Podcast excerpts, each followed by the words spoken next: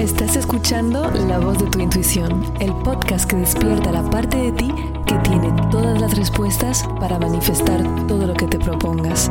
Soy Maite Isa y acompaño a mujeres brillantes como tú a que reprogramen su mente y acceden a su intuición para crear la vida que de verdad se les antoje. Recuerda, amiga, tu éxito es inevitable. Hola mis amores, bienvenidas a este nuevo episodio de La voz de tu intuición. Hiper feliz de estar contigo este lunes de nuevo.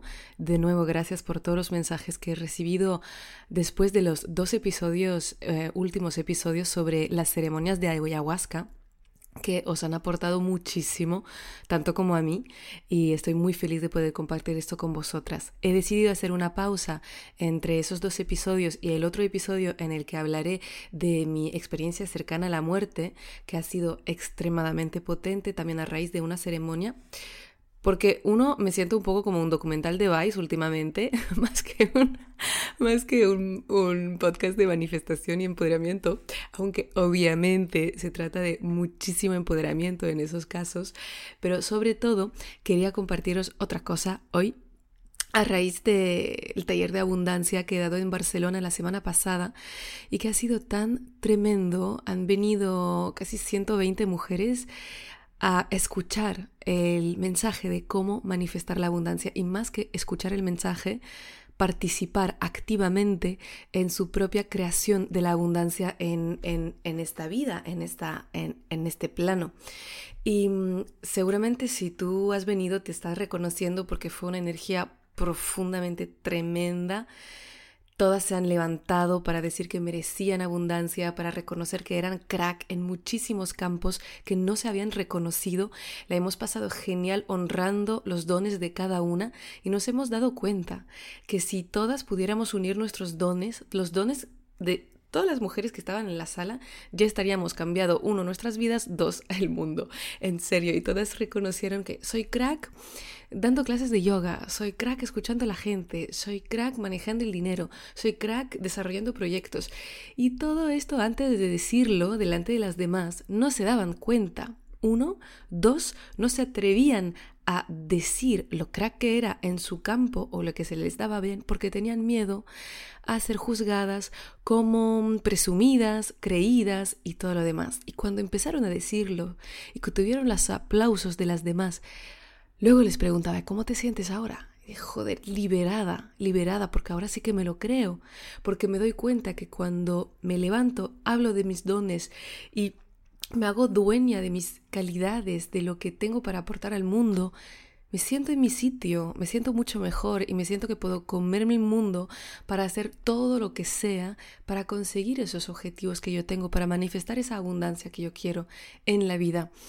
Y hemos hablado mucho de las excusas que nos ponemos, como el no tengo tiempo, no tengo dinero, el tengo que, el no puedo, cuando en realidad no tienes que hacer nada. Y si llegamos hasta el más máximo de esta reflexión, ni siquiera tienes que ir al trabajo, ni siquiera tienes que tener un salario, porque hasta podrías decidir vivir en la calle, pero tienes que, no, has decidido estar en este trabajo, has decidido aplicar a ese trabajo, nadie te obligó y has decidido aceptarlo, has decidido trabajar ahí, has decidido hacer regalos a tu familia, mantener a tu familia, lo que sea, ¿no? Y en realidad no es un tema de culpa, porque ahí puede venir la culpa. Decir, no, no he decidido, es la sociedad que es así. Pero en realidad no es que te quieras culpar o que te pones la culpa por nada lo que hay en tu vida que no quieras cuando dices he decidido en vez de tengo que. Es que recuperas tu poder y recuperas el poder de cambiar las cosas que no quieres. Por ejemplo, cuando dices no puedo salir, no tengo dinero.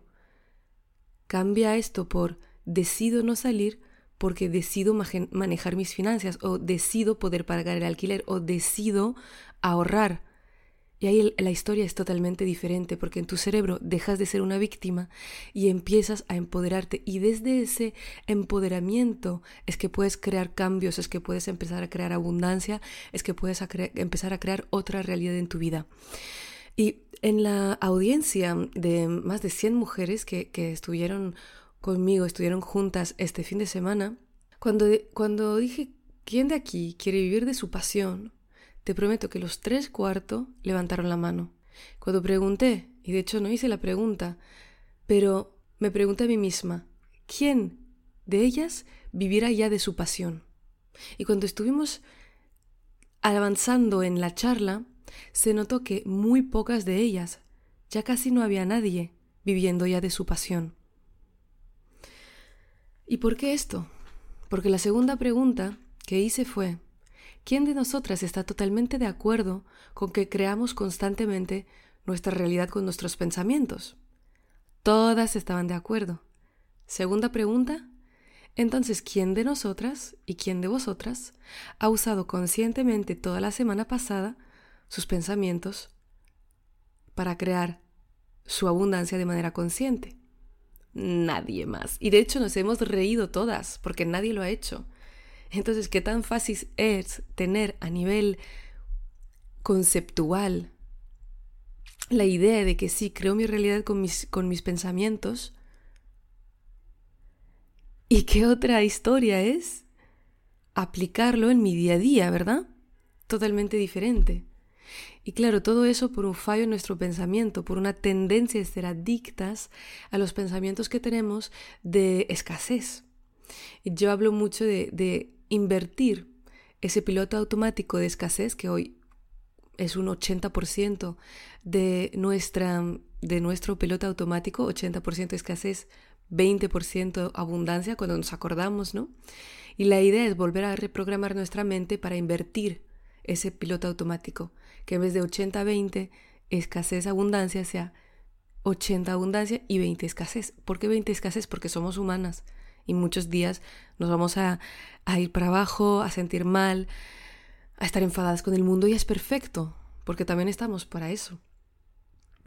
Y hoy no, no podía dejar de, de compartirte una historia que espero que te inspire en este camino de reprogramar tu mente, de volver a, a, recuperar ese poder que tienes gracias a tus pensamientos, gracias a dónde pones tu mente, dónde enfocas tu atención, para crear eso que quieres, porque en realidad siempre eres merecedora de ello y siempre, sobre todo, eres capaz, sean lo que sean las condiciones que hay en tu vida. Si realmente lo quieres, lo puedes conseguir, aunque sea en mucho tiempo, no importa.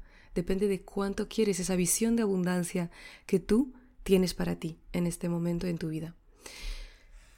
Como ya sabéis que organizo al final de este mes una fiesta de la manifestación, que en realidad va a ser una semana de abundancia, desarrollaré más todas esas ideas, entraremos mucho más profundo, en poco podréis inscribiros.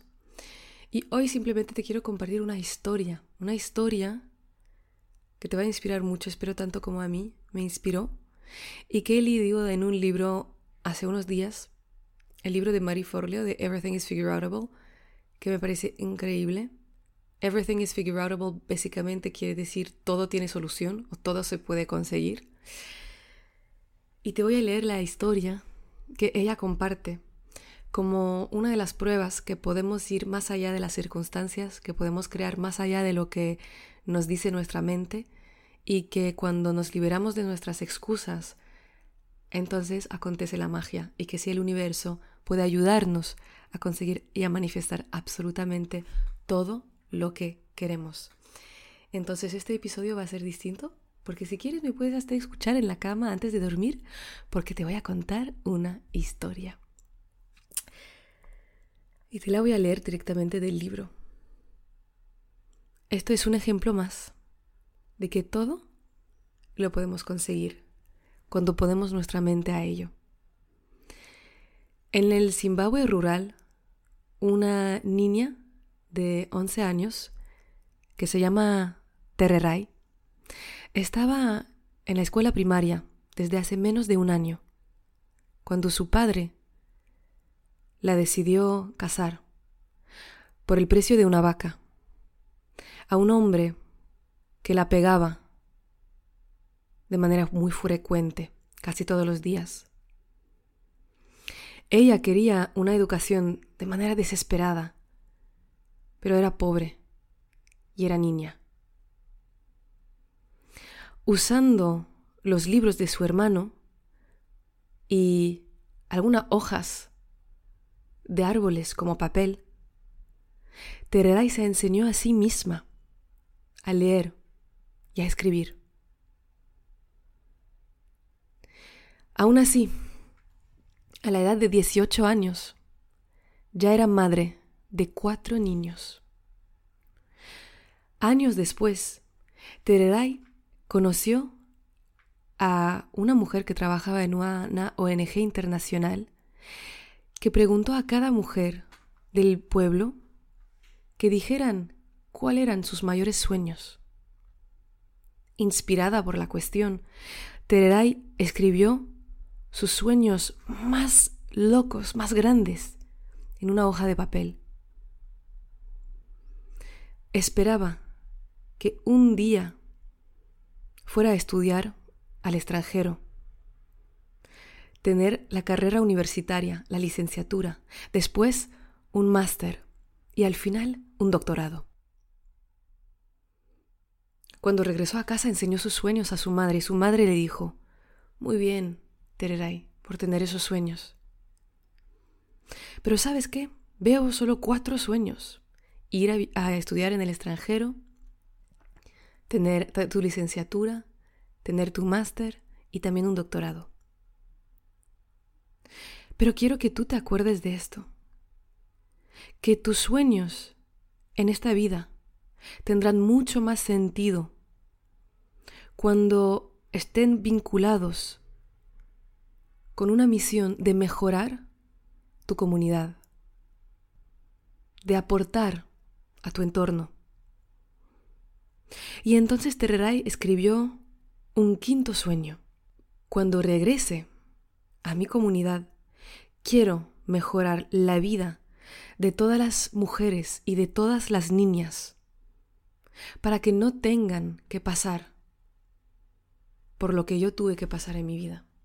Visto sus circunstancias, eran sueños muy locos y muy ambiciosos, que dirías que no eran fáciles de conseguir. Algunos habrían dicho imposible. Tererai escribió esos sueños y los puso en una caja, en una pequeña caja de metal, y los puso bajo la tierra, bajo una roca, bajo un árbol. Y empezó a trabajar con las organizaciones locales de ayuda a su comunidad como organizadora. Empezó a ahorrar cada céntimo que podía y usó una parte de sus ahorros para empezar a tener a tomar clases por correspondencia para empezar a conseguir su bachillerato. Ocho años le llevó para conseguir su bachillerato, o porque no tenía bastante dinero para, para poder aplicar a todas las asignaturas que necesitaba para el bachillerato, o porque no tenía resultados bastante buenos. Y es al final, en el 88, en el 98, cuando pudo aplicar a la Oklahoma State University en Estados Unidos, y gracias al soporte de las organizaciones internacionales, pudo llegar a Estados Unidos para estudiar. Y fue con sus cinco niños ahora,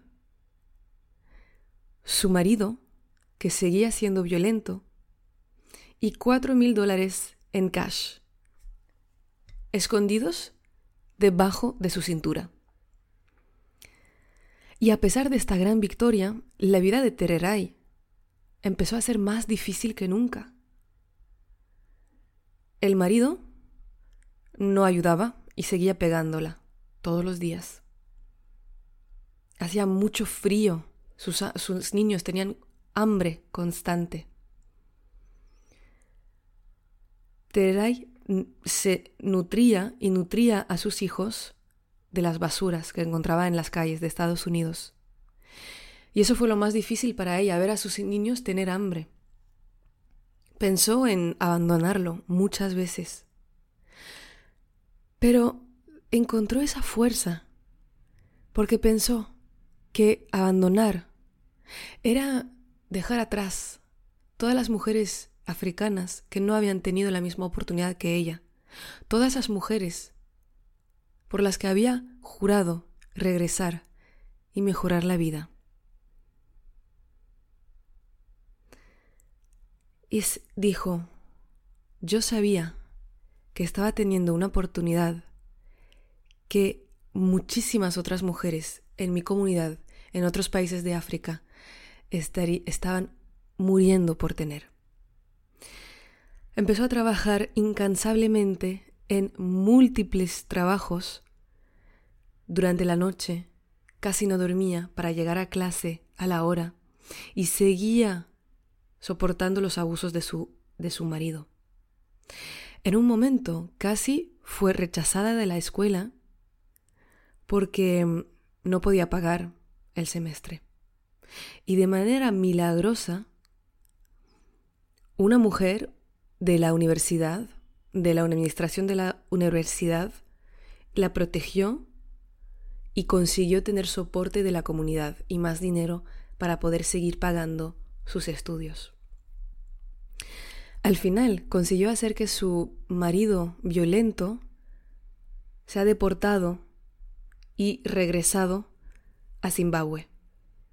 Ganó tanto su licenciatura como su máster. Y cada vez que conseguía un objetivo, regresaba a Zimbabue y quitaba y tachaba uno de sus objetivos de la pequeña caja de metal en la que había escrito sus sueños. Más tarde, Tererai se marió, se casó. Estoy haciendo una traducción instantánea del inglés porque el libro todavía no está en castellano. Tererai se casó con un experto en plantas llamado Mark Trent y siguió estudiando. Finalmente, en el 2009, pudo hacer lo que siempre quiso, conseguir su doctorado y ahora estar conocida como la que todo el mundo conoce como doctora Tererai Trent. Hoy es la fundadora de Tererai Trent Internacional, una organización cuya misión es de dar acceso universal a educación de calidad en las comunidades rurales en el mundo entero. Ha ayudado a miles de mujeres.